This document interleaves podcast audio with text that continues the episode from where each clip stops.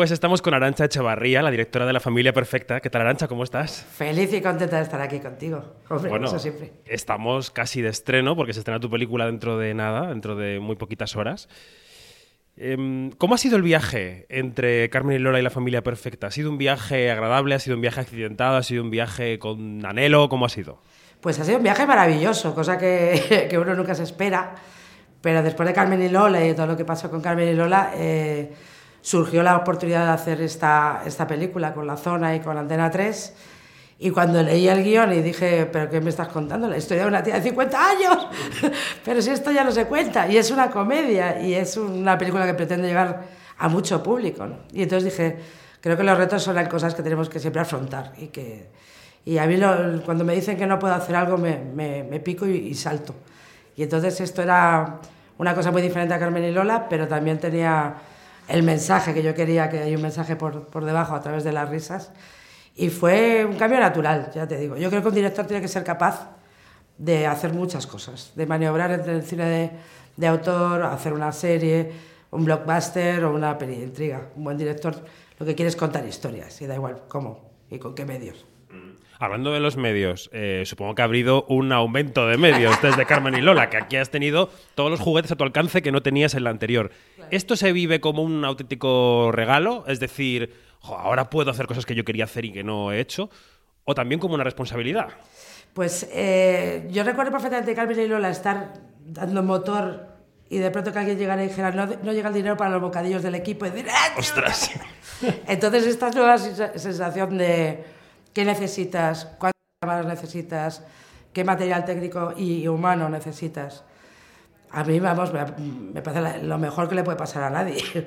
Y yo siempre estoy luchando por eso, porque los presupuestos, sobre todo para cine de mujeres, que, que podemos hacer cine, de, pues como esta película. Que Cine. cine. Sin Porque- apellidos. Exacto, sin apellidos, y da igual el, el, el budget que tienes por detrás. Pero, ¿qué quieres que te diga? La presión es gorda, porque tienes a Universal, a La Zona, a Tres Media, y sobre todo el día que te dicen que el casting es José Coronado y Belén Rueda. Y yo, Que es primera división. claro, primera división, y yo, claro, había trabajado pues, con, con actores, y me gusta mucho trabajar con actores, pero era como, ¿cómo me enfrento yo a esto? Y el primer día de ensayo recuerdo perfectamente que no se te note el tembleque, porque queda un poco feo que la capitana del barco tenga miedo, pero en cuanto empiezas a trabajar y te das cuenta que es que da igual, o sea, eres directora, da igual que el actor sea un actor natural, que sea un hombre encumbrado como José, eh, es la materia humana la que hay detrás, ¿no? Y son grandísimos actores y entonces era todo fácil. Da miedo, ¿eh? Es un poco de vértigo decir, joder, mi segunda peli, una peli de, tantos millones, pero luego es que le coges el gustillo rápido, ¿eh? A mí, yo ya soy feliz, yo quiero hacer pelis de estas toda mi vida. Bueno, te llevas de Carmen y Lola, te llevas a la familia perfecta Carolina Yuste, que es la novia de esta boda en la que suceden cosas entre las familias. Vamos a dejarlo ahí para no hacer spoiler. Eh, la suegra de Carolina, o la, o la suegra que quiere ser suegra o que va a ser suegra, es Belén Rueda, y el padre de Carolina es José Coronado. Supongo que ambos actores, que como hemos dicho son primera división, tendrían como referencia a Carmen y Lola. No sé si hablasteis del, del proyecto anterior y cómo se decidieron a bueno, apostar por ti, porque en el fondo esos actores cuando dicen que sea una película casi apuestan por el director, ¿no? Sí, yo eh, de verdad que creo que tuvieron muchísima confianza. Yo creo que Carmen y Lola lo que destila es un poco verdad, ¿no? Y destila un poco cómo trabajé con actores no naturales y yo creo que querían jugar. Yo no ruedo el papel que está en el guion palabra por palabra, yo trabajo en el ensayo.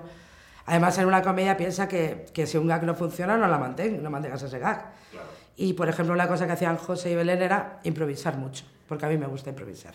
Yo creo que eso les llamó la atención. Dijo, voy a poder jugar. ¿no? Y entonces, eh, el- un 20% de los gags de la peli son improvisaciones que hicimos en el ensayo o en el momento de rodaje. Y, y yo decía, me encanta, me lo quedo. Y entonces se incorporaba.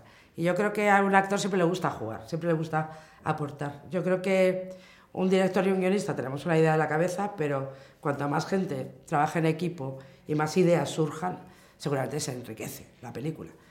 Y son tan grandes, son tan grandes, que añadían cosas que yo decía, ¿qué voy a hacer? Porque tenía el primer corte que hice eran dos horas y media. Claro. Claro, y yo decía, pero esto no puede ser que no puede todo el mundo ser. ahí en casa aburrido ya de los chistes. Pero es que eran buenísimos. Entonces tuve que empezar a quitar chistes y a quitar improvisaciones que de pronto además eran en pleno de medio de una toma. José empezaba a hacer algo en medio de una toma y yo, esto no lo puedo cortar, ¿cómo lo monto? Y yo creo que, que, sabían un poco que a mí me gustaba jugar mucho con el actor, darle libertad, y eso les, les apetecía. Y luego, pues el guion era muy divertido y, y, por ejemplo, José salir de su zona de confort, ¿no? De dejar de hacer de tío serio y tal, sino de hacer un tío tierno de barrio, de barrio deprimido, de obrero, y cambiar todo ese, ese look, creo que era, para él era un, un hándicap que le apetecía. Tú decías que una directora tiene que ser capaz de hacer películas grandes, pequeñas, de todo tipo de géneros. Sois casi eh, artesanos del cine, ¿no? Como casi como ebanistas que hacéis mesas con, sus patas. Eh, en este sentido, claro, tú pasas de un proyecto muy personal, muy parido de las entrañas, a una cosa que no sé si llamarle encargo, pero se parece, ¿no? Es un, podría ser un proyecto ya concebido al que tú llegas.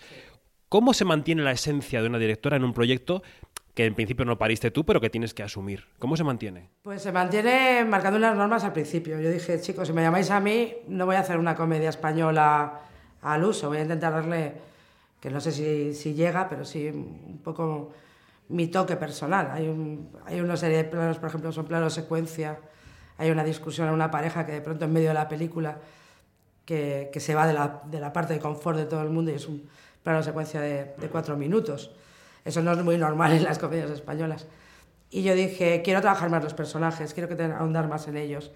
Y, y de, el guion era maravilloso, pero trabajamos, Olaz y yo, que ha sido una maravilla trabajar con Olaz, en dar aún más volumen a los personajes, darles más, más, eh, más patas para donde apoyarse. Y bueno, yo no sé si se nota, pero dentro de lo que se puede, he intentado que se vea que por debajo hay un mensaje, que te sales del cine pues con una buena sensación y también con, con un mensaje metido eh, sobre, sobre que nunca podemos rendirnos y si deseamos algo tenemos que seguir por, luchando por ello y que la vida no se acaba cuando todo el mundo cree que se te ha acabado. ¿no? Y ahí está mi parte, ahí está mi toque, ¿no? que espero que, que, se note. Intentamos hacer una película más como una comedia más francesa o, o más europea y jugar más a, a, personajes que a gags en un momento dado. El personaje era el, el que tenía que ser divertido más que la situación. ¿no? Y en eso pues espero haberlo conseguido.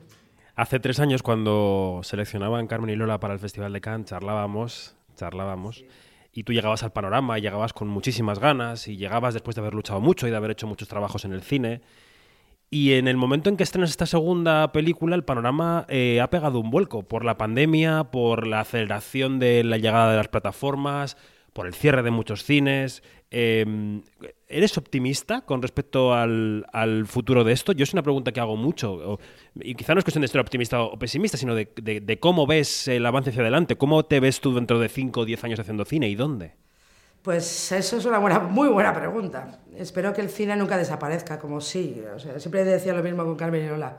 ¿Cuándo he tenido yo la oportunidad de coger a un ser humano, meterlo una hora y media en una habitación, sin móviles, sin niños, sin padres, sin jefes, y hablarle de tú a tú, mirarle a la cara y contarle mi vida. Mm. Es que te hace caso.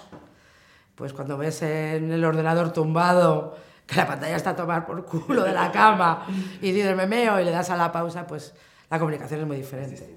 Yo espero y confío en que, esta, que se cree una simbiosis entre cine y plataformas. Es decir, que las plataformas permitan una vida en festivales y en cines de las películas y luego una segunda vida en las plataformas. Yo espero que sea ese el futuro. No puedo renegar que nos está dando de comer ahora las plataformas, que necesitan tantos contenidos que estamos, toda la industria del cine, felices. Pero por favor, esa sala, ese olor a palomitas, eso, eso creo que si lo perdemos, eh, se lo tendremos que contar a nuestros nietos. ¿Te, ¿Te imaginas? Antes la gente se reunía juntos y desconocidos en una misma sala. Va a sonar un poco a ciencia ficción. Y ojalá no tenga que hacerlo, que no se lo tenga que contar a mis nietos. Ojalá, ojalá que este fin de semana vaya mucha gente a ver La Familia Perfecta. Arancha, muchas gracias. Gracias, a Mucha suerte.